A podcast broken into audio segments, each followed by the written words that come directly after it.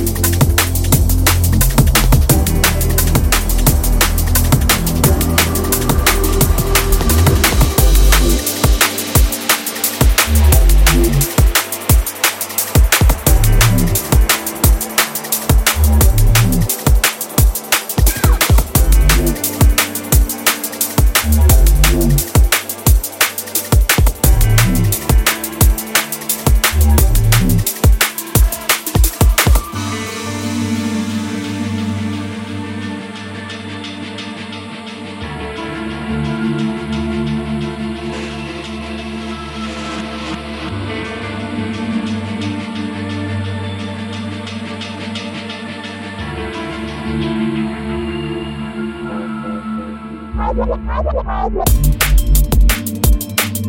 hospital.